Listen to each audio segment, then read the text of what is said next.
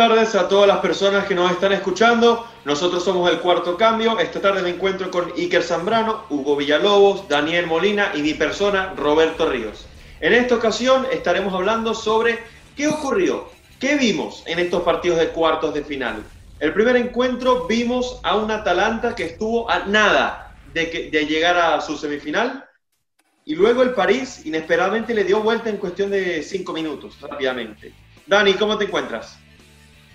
¿Cómo estás, Robert? Me encuentro bien, bien, me encuentro muy bien para hablar de, esta, de estos cuartos de final. Ah, el primer encuentro Atalanta-PSG fue un partido loco, por así decirlo. Un partido donde la Atalanta comienza ganando, yo creo que está dominando hasta el gol de ellos el partido, es el que se veía mejor parado, aunque Neymar estaba, ya había tenido varias oportunidades para ser el primero, y Neymar tuvo un partidazo también en ese, en ese día, en esa noche. Jugó muy bien Neymar a un nivel físico que raramente, que rara vez bien Neymar. Un Neymar activo como un campe. Uh, me recordó la, a la época del Barça. Pero volviendo al partido, fue un partido peleadísimo. Un partido peleadísimo donde el Atalanta sin duda alguna dejó todo, pero al final le faltó al final, o sea, les faltó esa mentalidad de esa garra en la defensa, de hacer minutos, de hacer tiempo, de cada balón, cada balón rifado, ir con todo, perder tiempo, porque al final tú no solamente le ganas con calidad y con técnica a un rival como el PSG, también tienes que tener astucia, tienes que tener mentalidad, tienes que ser pícaro, por así decirlo tienes que picarle adelante al equipo.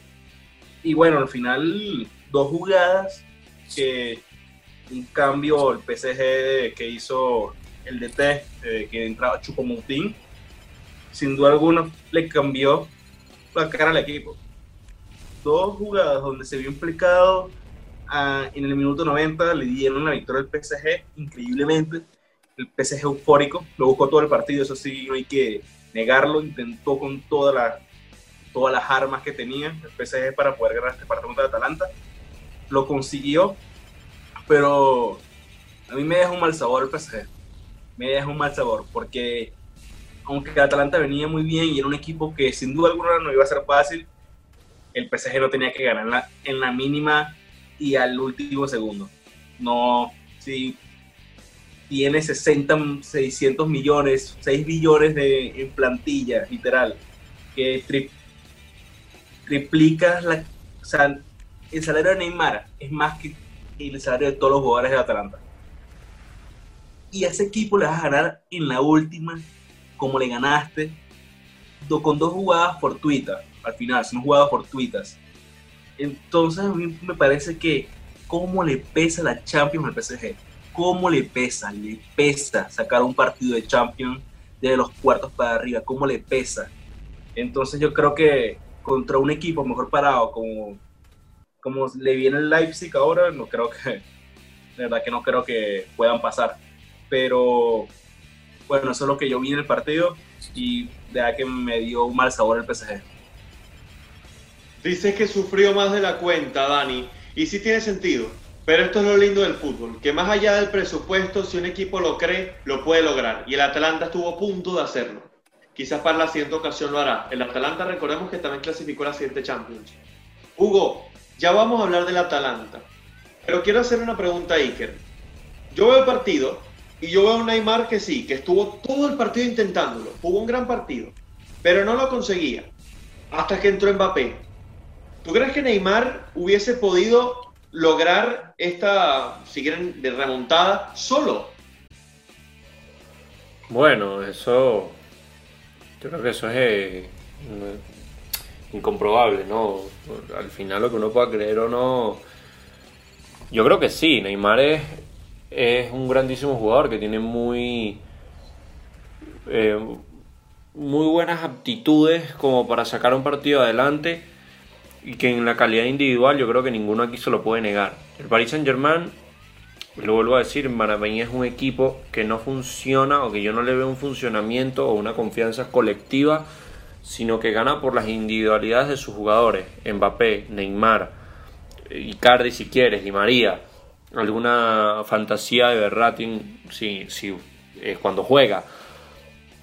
Pero me parece que el partido lo gana el Paris Saint Germain por insistencia y por las jugadas individuales que hacen sus jugadores, que hacen Mbappé, que hacen Neymar. Me acuerdo que Mbappé tuvo eh, dos que la tapó López, eh, Neymar tuvo unas cuantas, falló eh, una increíble en el primer tiempo y que al final te la termina ganando por dos pases que van. El, empate llega a un, por un pase, creo, si no me equivoco, es Chupomotín a Neymar a la espalda del defensor y llega Marquinhos a hacer el gol. Y el otro, pues es un desborde y termina marcando Chupomotín. Entonces, Atalanta también pierde el partido por las piernas. Un equipo cansado, un equipo que no se le, no se le dio a aguantar más, un poquito más de los 90.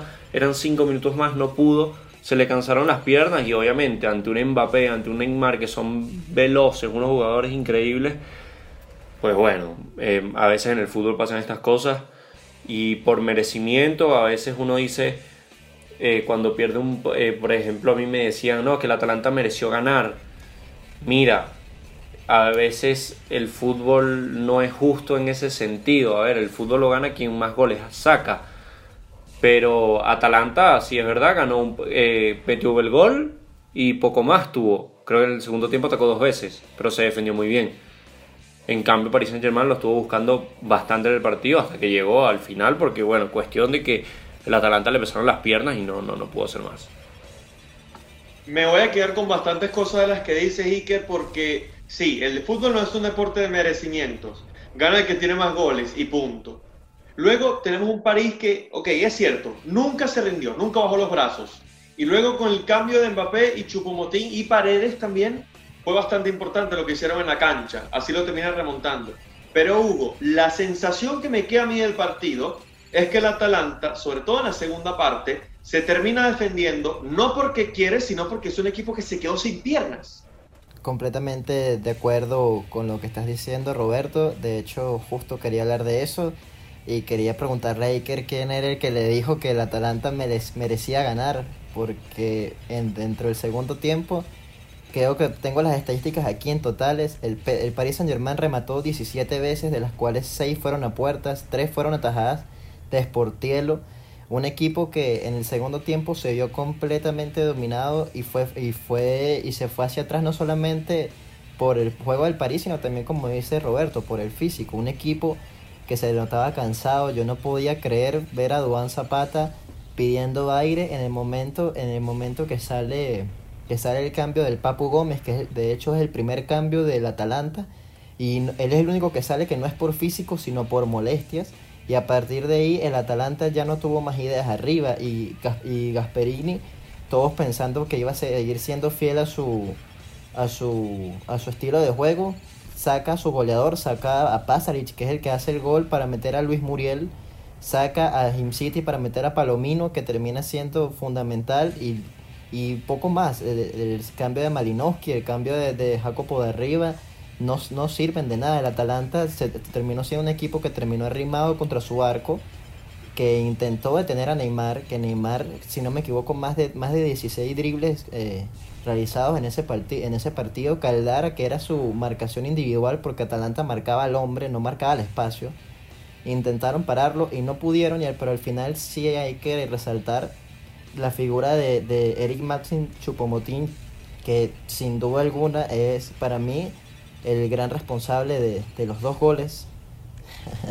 es el gran responsable de los goles, no solamente por el primer centro que le mete a Neymar, que esa pelota necesitaba llegar al área para luego meterla, sino también que es, el que aparece luego en el medio en el siguiente pase de Mbappé.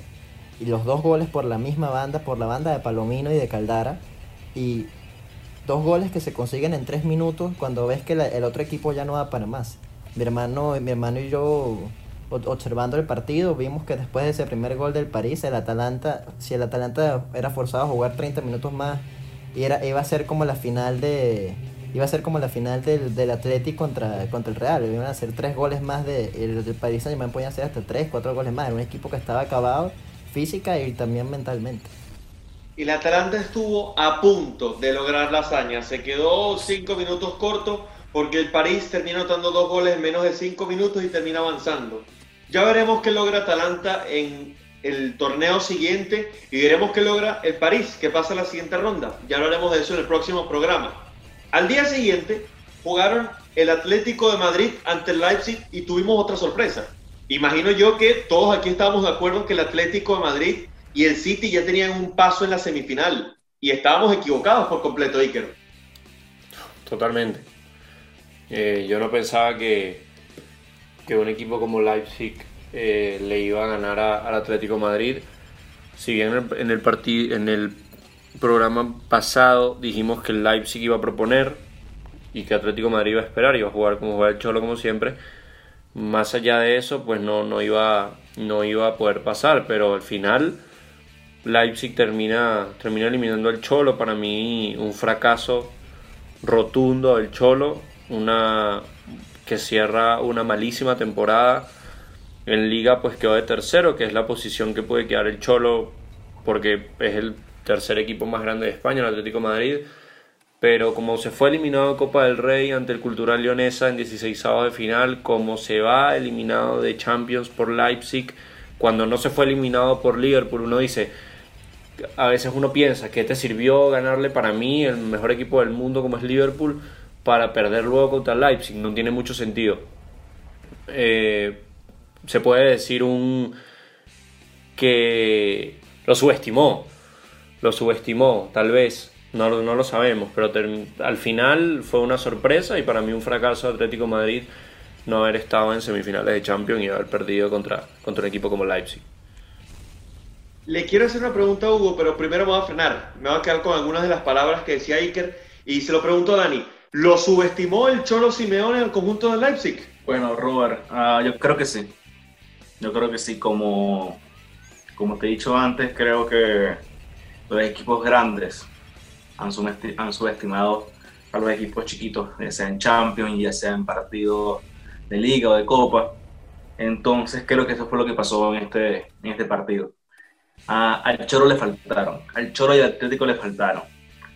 Le faltó esa garra, le faltó esa intensidad, ese Atlético del Choro no era el Atlético del Choro que yo he visto siempre.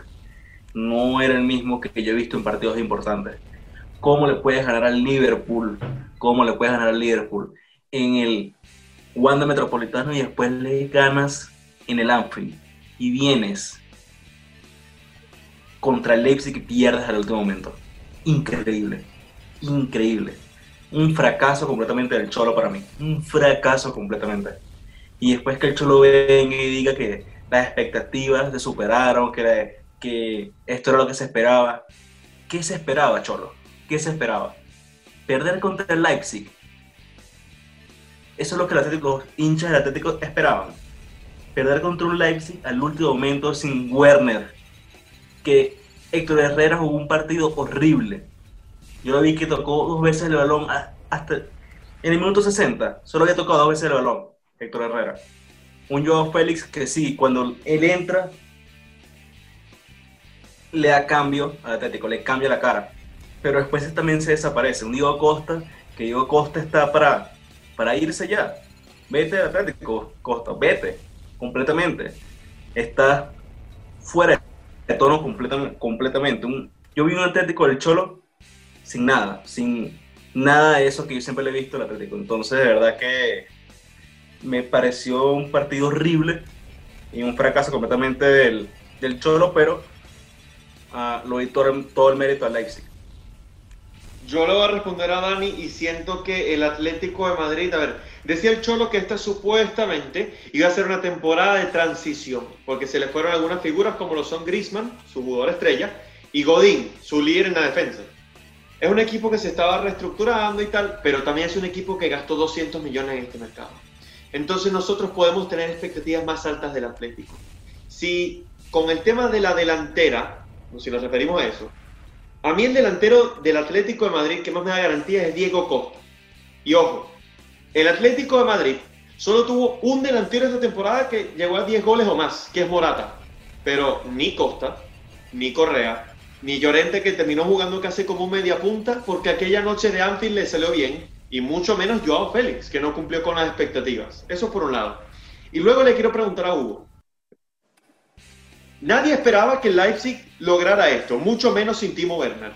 Pero del otro lado tenemos un Atlético de Madrid que, muchachos, a mí me queda la sensación de que se habla de fracaso, de esto, del otro, pero ¿qué tanto podemos esperar del Atlético de Madrid? A ver, para mí, en mi expectativa, tenemos un equipo que es tercero en liga, porque no es ni mejor que el Barcelona ni mejor que el Madrid. No lo es. Tenemos un equipo que, campeón de Champions, quizás, pero llegar a cuartos de final, creo que es la realidad de este equipo del Atlético de Madrid. Así que quizás cumplió las expectativas, más no las superó. Ese es mi punto de vista, Hugo. Eh, bueno, este, con respecto a lo que estás diciendo, cualquiera que, que siga el Atlético de Madrid pudiese pensar que es así, pero este es un equipo que ha pasado constantemente a, a Champions, que ha jugado dos finales en menos de 10 años. Es un equipo que, como tú bien acabas de decir, se gastó 200 millones de euros superando, superando cualquier expectativa de presupuesto que puede tener cualquier otro equipo español que no sea en Barcelona y Madrid. Para mí este equipo era capaz de más, era un equipo, era un equipo que yo veía en este formato, pensábamos que iba a ser más favorable, ya nos dimos cuenta que no es así, que no le favoreció de ninguna manera, más bien creo que el Cholo estaba esperando ese partido de vuelta con ese gol a favor a ver si ganaba en su casa. Este, pero la realidad es esa, la realidad es un equipo, un equipo que es eh, de los fichajes que salieron a jugar el partido, el más caro de todos eh, tuvo que entrar de la, de la, banca y para hacer el gol de penal, para empatar el partido, un penal que lo fabrica él, muy bien. Tuvo que jugar Héctor Herrera, que no, que fue uno de los fichajes, que fue uno de los fichajes del Cholo, solamente porque Tomás Partey estaba tocado, no porque el todo, todo, yo estaba poniéndome a analizar a, este equipo y por qué salió Héctor Herrera antes de Leipzig. Y logro, y logro después con una fuente de, de ESPN que dice que, que el equipo, que Tomás Partey estaba tocado y por eso era que no ni siquiera jugó el partido.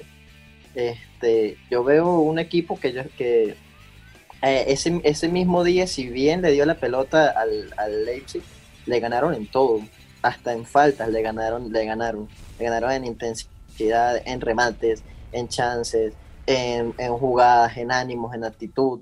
Yo no, no esperaba eso de, de, este, de este equipo, yo esperaba más. Yo quería de verdad ver a, a Diego Costa y a, y a, Marcos Llorente con los mismos ánimos que pusieron en Liverpool. Yo, yo estaba sorprendido cuando veo el mapa también de calor de Llorente. Llorente pasó prácticamente todo su partido de mediocampo, incluso cuando era delantero, porque él pasa luego entra Morata y, él pasa y él pasa de ser delantero a mediocampista, él, a él lo bajan. Y entonces, y, también cuando con Yao Félix subiendo. Entonces, él, él, él, es un jugador que prácticamente no apareció, no tocó la pelota, eh, totalmente perdido. No, no, no, vi a, no vi a este equipo y a todos esos fichajes que tanto me prometían que en la pretemporada hicieron siete al Madrid que, que tenía, que, que, para mí era un equipo totalmente distinto, yo pensaba que era, era para más. Para muchos quizá el Cholo tenían altas tenían expectativas normales o bajas porque es el Cholo y es como juega, pero ya cuando empiezas a gastar millones, este, te, comienzan a exigir más y las expectativas aumentan. Si no, ya hablaremos más adelante de, Guardiola. Pero sí, este, el Leipzig justo ganador, más oportunidades, mejor equipo, muy jóvenes todos, eh, gran ímpetu, genial Dani Olmo como sustituye a, a Werner, genial, genial Marcel Salzer que vuelve y es determinante para este equipo y genial, como ya había dicho antes, eh, Angeliño y Dayot Upamecano. Fantástico y me encanta este joven francés de 21 años. Sí, cuesta creer de verdad que a un equipo como el Atlético de Madrid que se caracteriza por su intensidad, lo hayan superado en esto mismo. También un Atlético de Madrid que se encontró un equipo sin su figura, pero que apareció un Upamecano iluminado en aquel partido. Dani, ¿algo que quieras agregar sobre este partido? Bueno, quería agregar una estadística de que Tomás Lemar, para decirte qué tan mal ficha el Atlético de Madrid, qué tan mal ficha el Atlético de Madrid. Tomás Lemar un jugador que trajo el Atlético de Madrid y el Mónaco. Costó, creo que entre 60 y 80 millones de euros. Ah, y esta temporada se retira con 0 goles y 0 asistencias. En toda la temporada no hizo ni una asistencia ni un gol. Increíble. Un Lemar en el Mónaco la estaba partiendo. que llegó como, creo que fue como el recambio de Yannick Carrasco, que al final el Cholo lo trae de vuelta a mitad de temporada. Y Lemar se retira sin hacer nada. Sin hacer nada. Entonces, eso es lo que me molesta. Me molesta de que esa mentalidad pequeña que, que está teniendo el Cholo últimamente, de que siempre se excusa de que somos el más chiquito, ya deja eso, ya déjalo. Y eso te bastaba en las primeras temporadas, te bastaba. Porque si no gastabas, pero si ya estás gastando 120 millones, después 40, después 60, después 80, ya ahí te quedas calladito y tienes que, tienes que subir. Sube el nivel, sube el nivel. Y si no, eres un fracaso. Así es fácil. Pero ya estoy harto del mismo discurso de que no, no, somos el, somos el equipo más pequeño de Madrid, somos el equipo más pequeño de España, no, no somos igual que el Barça en el Madrid y gastan más. Entonces, verdad que no. Sí, quizás en otra oportunidad hablamos más a fondo sobre este Atlético de Madrid, si es una decepción, si ya fue suficiente con el Cholo, si el Cholo debe seguir y otras cuestiones. Vamos a hablar un poco sobre otro partido de esta Champions y fue la paliza del Bayern de Múnich a el Barcelona. Ya veo a Dani frotándose las manos porque creo que tiene bastantes palabras que decirle aquí que se tiene en su equipo. Bueno, Robert, uh, te iba a decir que, como ya he dicho en el programa anterior, como he dicho en el programa anterior, el Valle de Múnich iba a planar, iba a pasar por encima, le iba a destrozar al Barça. Más que un club, somos una vergüenza. Ese es el lema del Barça. Ya llevan tres años seguidos, tres años seguidos, tres años seguidos siendo las mejores de toda Europa. Te remontan en Roma, te remontan en Anfield. Y ahora estás en Lisboa, donde ganó la décima el Madrid, donde el Madrid se levantó con la décima. Y te meten ocho, te meten ocho. Un Barcelona gris, un Barcelona gris no sabía qué hacer. Setién plantea desde el comienzo mal el partido. ¿Por qué pones a Sergi Roberto? ¿Por qué lo pones? Pon a Griezmann, pon a Griezmann, pon línea de tres y así impide que Davis pueda tomar esa banda como le dé la gana. Porque Davis va a tener que medir cuándo sube, cuándo baja, porque tienes a Griezmann ahí. Y Griezmann es el Atlético de Madrid. Griezmann tiene ese sentimiento del cholo. Él, él no se va a quejar hacerte la banda. Él no se queja haciendo eso. Él lo tuvo que hacer con el cholo. Entonces, ¿por qué no pones a Griezmann a sacrificarse como lo has puesto en otros partidos? ¿Por qué no lo haces? ¿Por qué esta vez te asustaste y no lo hiciste? Y al final, 8 a 2. De verdad que 8 a 2. Se terminó el Barça. Se terminó este Barça que todos conocíamos. Ya de verdad que esto fue un fin. Esto, este 8 a 2 fue un fin de todo. Y todas las máscaras se las quitaron. Y ya podemos ver cómo ha sido el Barça en los últimos años. En otro programa hablaremos más a fondo sobre el Barcelona también. Creo que son equipos a los que le podemos dedicar bastantes palabras, tanto el Atlético como el Barcelona. No estoy tan de acuerdo de repente que eh, se tiene plantea mal el partido, porque Grisman lo hemos visto casi siempre por izquierda esta temporada. Para parar a Davis lo hubiese tenido que poner por derecha, y no sabes cómo te iba a reaccionar Grisman. Y Sergi Roberto del otro lado no sé si le podía colaborar tanto a Semedo, pero creo que es el que más lo podía hacer, si acaso. Por ahí lo puedo entender un poco a Setién. En este partido siento que la culpa no cae del todo sobre Setién. Todos son culpables, claro, pero creo que Setién es uno de los menos culpables de pronto. Iker, ¿había alguna manera de que el Barcelona le podía hacer partido al Bayern? O ya... A ver, yo, yo pensaba que el Bayern iba a ganar. Ok, en serio. Pero no pensaba que iba a ser de esta manera y nadie lo pensaba que iban a tratar 8 goles.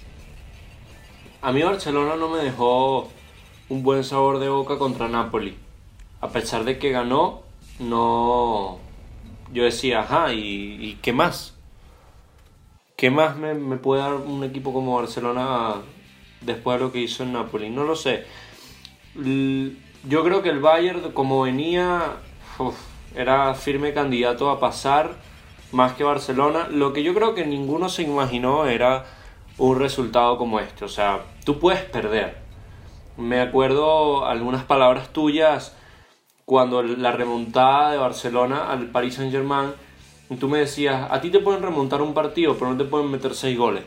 Lo mismo te digo con Barcelona, o sea, tú puedes perder un partido contra Bayern Múnich, es lógico, pero no puedes perder por 8 goles. Es imposible que un equipo como Barcelona pierda de esa manera. O sea, yo pensé que, y, realmente yo creo que es un, un, realmente un toque de fondo para Barcelona, porque yo creo, si mal no me equivoco, una de las goleadas, si no es la mayor en la historia de la Champions, la mayor en la historia de Barcelona en Champions, y que luego de, un, de, esa paliza Brasil-Alemania no he visto otro partido en el que me parezca que haya sido como un entrenamiento del equipo que ganó.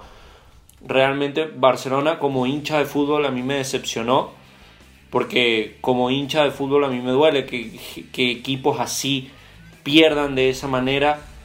Eh, en su momento lo viví con Milan, con Inter y ahora lo veo en Barcelona y me digo, wow, como, como, un, como un equipo puede llegar así, a este nivel, ¿no? Y, y, duele bastante. Barcelona, para mí no era candidato a ganar, para mí se iba a quedar, pero no, no pensaba en ningún momento que se iba a ir con este, con este resultado, para nada, para nada. Fue una sorpresa increíble, una humillación. Y ahora quiero escuchar a otra persona a quien también le dolió bastante este partido, todas las imágenes que vimos Recuerdo un video de tras uno de los goles del Bayern, ya con Coutinho en cancha, Arturo Vidal, pero reclinado contra un banco que no podía respirar, estaba exhausto, no, tenía la mentalidad, no estaba listo para esto. Había otra imagen con Messi sentado, cabizbajo, junto a Ter Stegen al lado. Y eso fue una imagen al medio tiempo del partido. Hugo, ¿cómo podemos explicar esta mentalidad de los jugadores del Barcelona? ¿Qué está ocurriendo? Eh, bueno, yo lo único que pudiese, no, ni siquiera, lo, que, lo que sucedió ese día fue, fue terrible, fue, fue la, la, caída total de, de, la moralidad y del, de, este club. Nunca, creo que nunca se esperaron, nunca se esperaron lo que les pasó. Eh, iban con otras ideas, otra mentalidad. Eh, el, el, equipo, el equipo, el equipo alemán se el equipo alemán se planteó se planteó un, un, planteamiento increíble que terminó, derivó en cuatro goles en la primera mitad y el Barcelona salió sin, sin ningún tipo de ánimo en el segundo tiempo. De hecho, las imágenes rondan. El video, el video de, Messi y Ter Stegen en el banco es terrible. Lo sorprendente es, como ya me habían dicho antes, no hay, no hay nadie que alce la voz en ese equipo para reanimar, reanimar o, o, decantarse de ánimos. Y creo que lo peor que le pudo haber pasado al Barcelona fue, fue ese golazo de Suárez que derivó en cuatro más del Valle, al final de cuentas. Eh, el partido terminó siendo terrible. El, la, la, la, calidad de Semedo, eh, hay, partidos que marcan carreras, decían por ahí, el, el, partido de Semedo literalmente es para, para salir del club, sobre todo como, como Alfonso Davis pasa por su lado, un lateral izquierdo usando la banda izquierda para destrozar a, a Semedo, me, hizo acordarme demasiado bien de Robin, de la, de la clásica de Robin, que era el enganche y pega, Davis hizo exactamente lo mismo con Semedo, si eres un zurdo, va a por la zurda y tú lo dejaste pasar. Totalmente pasado, Clement Lenglet, que era, y Ter Stegen, que eran las grandes figuras de Barcelona, se vieron reducidas. Ter Stegen no solamente recibió 8, sino que no dio un pase bueno por la presión del Bayern y por el ritmo que le puso el Bayern.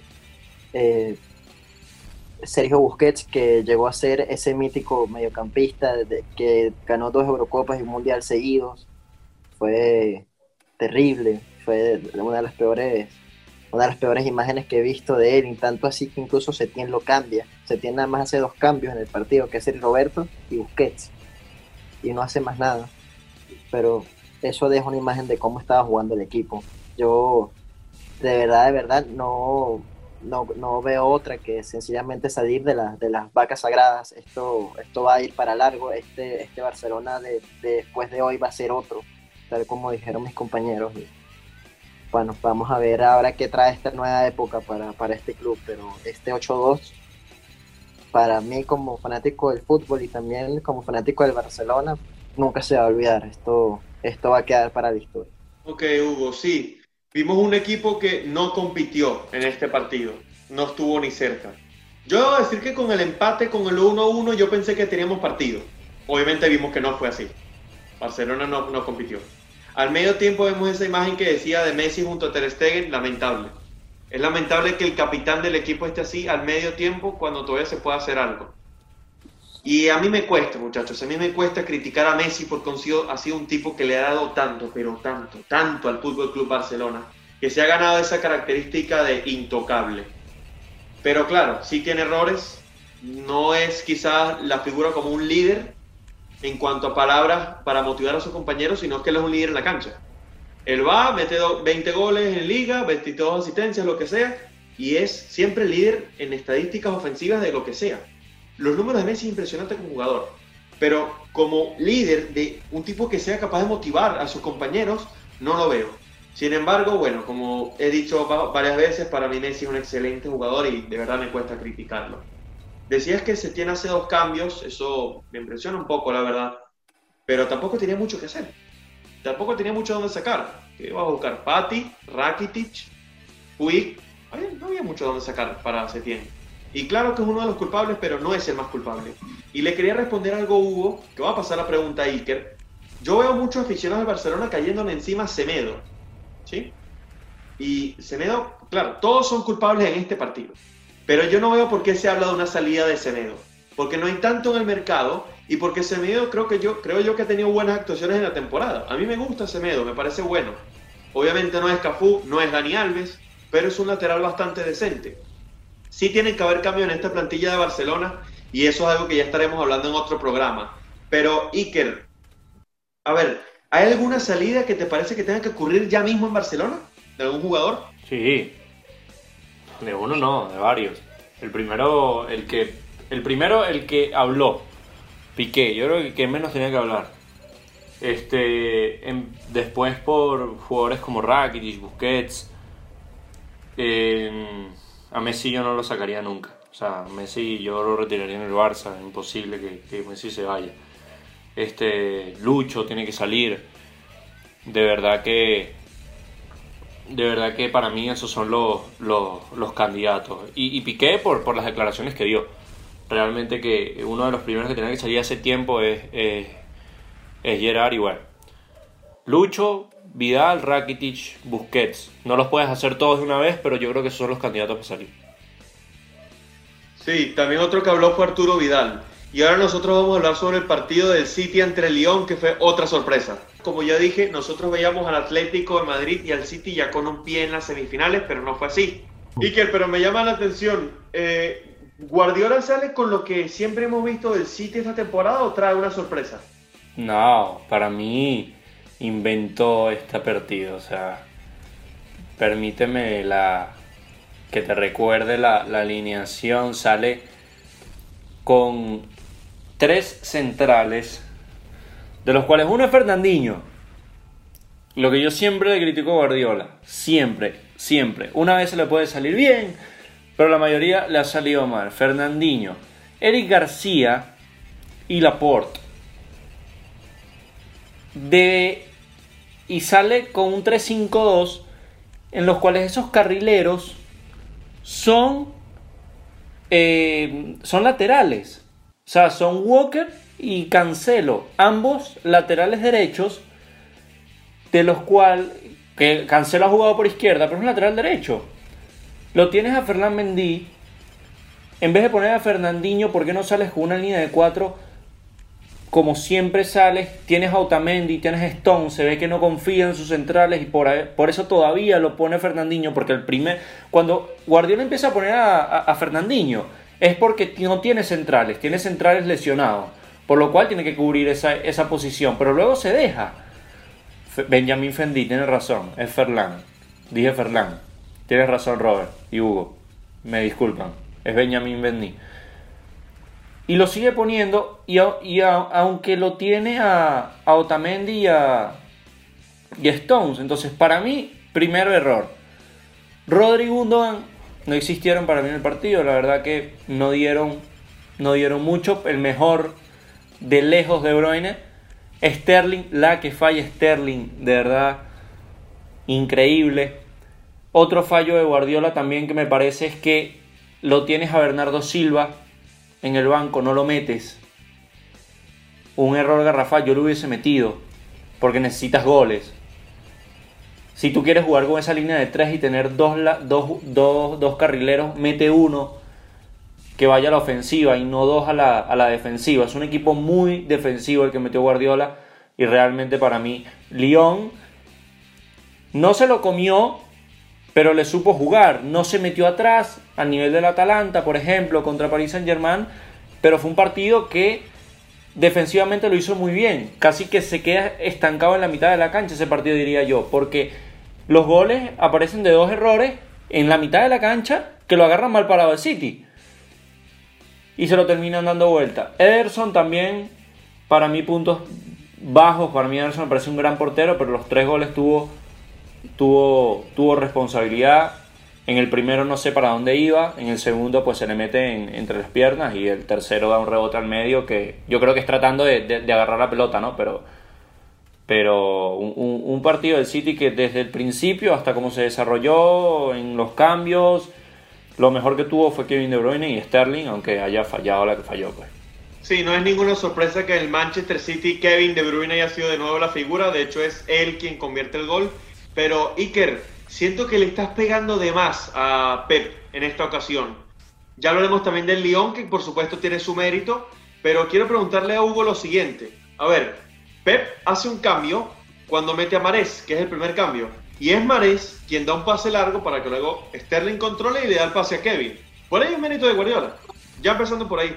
Y con respecto a lo de los tres centrales, a ver, yo no pude ver el partido tan bien como de repente sí lo pudieron hacer ustedes, pero de lo poco que vi era un Fernandinho que a veces parecía un tercer central y a veces parecía más aportando en medio campo. Y Fernandinho tenía que cumplir esta función porque Guardiola en la rueda de prensa, de la rueda de prensa previa al partido decía que este equipo juega muy rápido y que necesita encontrar un bloque defensivo en el medio campo. Y por eso vemos un medio campo defensivo con Gundogan y Rodri. Aparte Fernandinho que se incorpora de vez en cuando. Es algo que vi a veces, línea de 3, línea de 4, no lo tengo tan claro. También me quedo con eso que decía Iker, de el perfil cambiado de Cancelo, que no le tiene confianza a Mendy, Angeliño lo cedió y es Angeliño quien da uno de los pases en el gol. También vamos a recordar. Pero Iker, eh, Hugo, ¿hay algún mérito para Pep o se equivoca con, por completo? Mira, eh, yo voy a ir eh, más también eh, en este momento, a pesar de lo, de lo gran fanático de Pep Guardiola que soy, este, yo voy a ir también a, favor de, la, de, lo que, de lo que dice Iker si bien en el segundo tiempo él intenta recuperar la línea de cuatro, eh, en, el, primer tiempo es un clarísimo 3-5-2 con Sterling, eh, con Sterling y, Jesús arriba, uno, uno por banda izquierda, el otro por banda derecha, estos dos. Fernandinho es central, es, un central más, junto con Eric García y, y Emerick Laporte. Este, y, para mí el, el error, el, gran error, el gran error de este equipo es la falta de confianza, la falta de confianza que tiene, que tuvo Guardiola, digamos, en sus principales figuras. Yo veo el cambio, el cambio de Fernandinho, el cambio de Fernandinho era, fue cantado, era cantado desde el primer tiempo, minuto 56 termina siendo el cambio Guardiola por, por Ryan Maresco, que sabía que necesitaba alguien ofensivo. Para eso también estoy de acuerdo con, con Iker cuando dice que, que Bernardo Silva era, era, era candidato a entrar. Y si y si en de tal caso Guardiola hubiese, le hubiese gustado la idea de hacer una línea de tres, yo, yo prefiero ver a, Walker, a Kai Walker de central, quien es un, es un monstruo a nivel físico, y poner a, a Mendy, a Mendy por banda izquierda y a Cancelo por derecha, que Cancelo esa es su, esa es su banda. Sí, Cancelo tuvo un partido bueno en, en, en, Premier League y por eso a Guardiola le gustó la idea, le gustó tanto que lo puso también contra el Madrid en ese, en ese perfil pero Benjamín Mendy ya estaba disponible para este partido y no lo usaste. De hecho, se quedó en el banco todo, todo, todo este encuentro. Para mí, eh, yo, sí, yo sí estoy de acuerdo, Pep Guardiola pierde este partido. Eh, el León el León se da cuenta, Rudy, Rudy, García, yo lo alabo bastante porque él se da cuenta que sus tres centrales atrás están haciendo su trabajo, pero, pero necesita, necesitaban las contras rápidas, necesitaban salir rápido y tanto Toco y Cambi, el ex Villarreal, como Memphis Depay no funcionaron en el partido, ¿cuál es la, qué, cuál es la, cuál es la solución? bueno, vamos a cambiarlos a los dos. Este, tanto Musa Dembélé, que termina siendo el factor clave, entra el 75 por Depay para intentar buscar los goles, consigue dos, y luego al final saco de cambio para meter un central más, defenderme completamente y asegurar el resultado. Rudy García entendió el partido, él supo, supo, supo leer lo que, lo que estaba pidiendo el juego y Guardiola al final peca en el error, en el error que, que ya está intentando enmendar para la siguiente temporada, que es la línea defensiva. La una línea defensiva que, que deja espacios, que son inseguros, que no, no hacen bien las coberturas y que sobre todo para retroceder en los contraataques se quedan. Dos de los tres goles del, del, del León vienen, vienen por, por malos retrocesos defensivos del City. Lo dice una parte de sus declaraciones. Hay méritos para Rudy García y en parte también lo pierde Pep Guardiola desde la pizarra. Pero Dani, justamente hemos hablado bastante del City hasta ahora. Quería preguntarte un poco sobre el León. ¿Qué tanto mérito tiene Rudy García, este equipo, y si es candidato en su próximo partido? Bueno, Robert, yo creo que hay que darle un completo, hay que darle un total mérito al León en haber ganado en haberle ganado al City, haberlo eliminado, porque hay que acordarnos que no solo eliminó el City, eliminó la Juventus de Cristiano y ahora te elimina al City de Guardiola, de De Bruyne, de Agüero y figuras que son increíbles. Hay que darle un mérito completamente al entrenador y al equipo. De verdad fue, el Lyon jugó con, con calidad, jugó con, con personalidad jugó con personalidad, jugaron a lo que sabían, jugaron a, hacer que el City se sintiera incómodo. Es verdad, Guardiola les, les hizo un poco más fácil la tarea por esos cambios tácticos que hizo en el partido y la forma en que hizo el 11 titular. Pero no hay que, no hay que restarle para nada a este Lyon que claramente tiene una confianza increíble con solamente haber eliminado a la Juventus y al, a la Juventus y al City y ahora va contra el Bayern Múnich. Ah, sin duda alguna, Lyon es el mata gigantes de esta temporada. Y bueno, déjame decirte algo rapidito de, de Pep. Eres un confianzudo, Pep. Confianzudo. Pensaste que lo de Foden te había salido bien. Como lo de Foden te había salido bien, y es verdad, te, te salió bien, no se lo esperaba el Madrid. Ahora te lanzas de Tamacana te lanzas de esta macana, confianzudo, tienes un ego increíble, y tú sabes que Pep Pellegrini, con un equipo que no es ni la mitad de lo que tú tienes ahorita, te llegó a semifinales y tú no podías pasarlo. Tampoco en el Bayern Múnich, no pudiste ganar el Champions con el Bayern Múnich. Desde que te fuiste del Barça no has cumplido el objetivo. Has ganado, la, ganaste en la liga del Bayern, en la liga alemana, ok, fino, la ganaste. Una liga que todos sabemos que el Bayern siempre gana. Y ahora en la Premier, ok, le peleaste una temporada al Liverpool, le peleaste una temporada al Liverpool. Fino. Pero las demás temporadas has ganado de sobra. Pero lo que tú has querido, la Champions no lo has conseguido. Siempre con un pecho frío increíble. Increíble, increíble. Confianzudo, Pep. Esta vez tus tácticas se fueron. Bueno, ya Dani dejó bastante clara su postura sobre Guardiola. Nosotros en uno de los próximos episodios vamos a estar hablando sobre Guardiola también, que ha sido un fracaso en Manchester City en Europa llama la atención que un entrenador tan exitoso le esté yendo tan mal en Europa, pero le haya ganado dos ligas a este Liverpool y no le está dando mérito por eso. Me, parece que está siendo bastante oportunista y no estoy nada de acuerdo con esto. Eh, como dije, el siguiente episodio va a ser una previa sobre las semifinales de Champions y luego estaremos hablando sobre el Barcelona, el Atlético de Madrid y Pep Guardiola próximamente en este canal.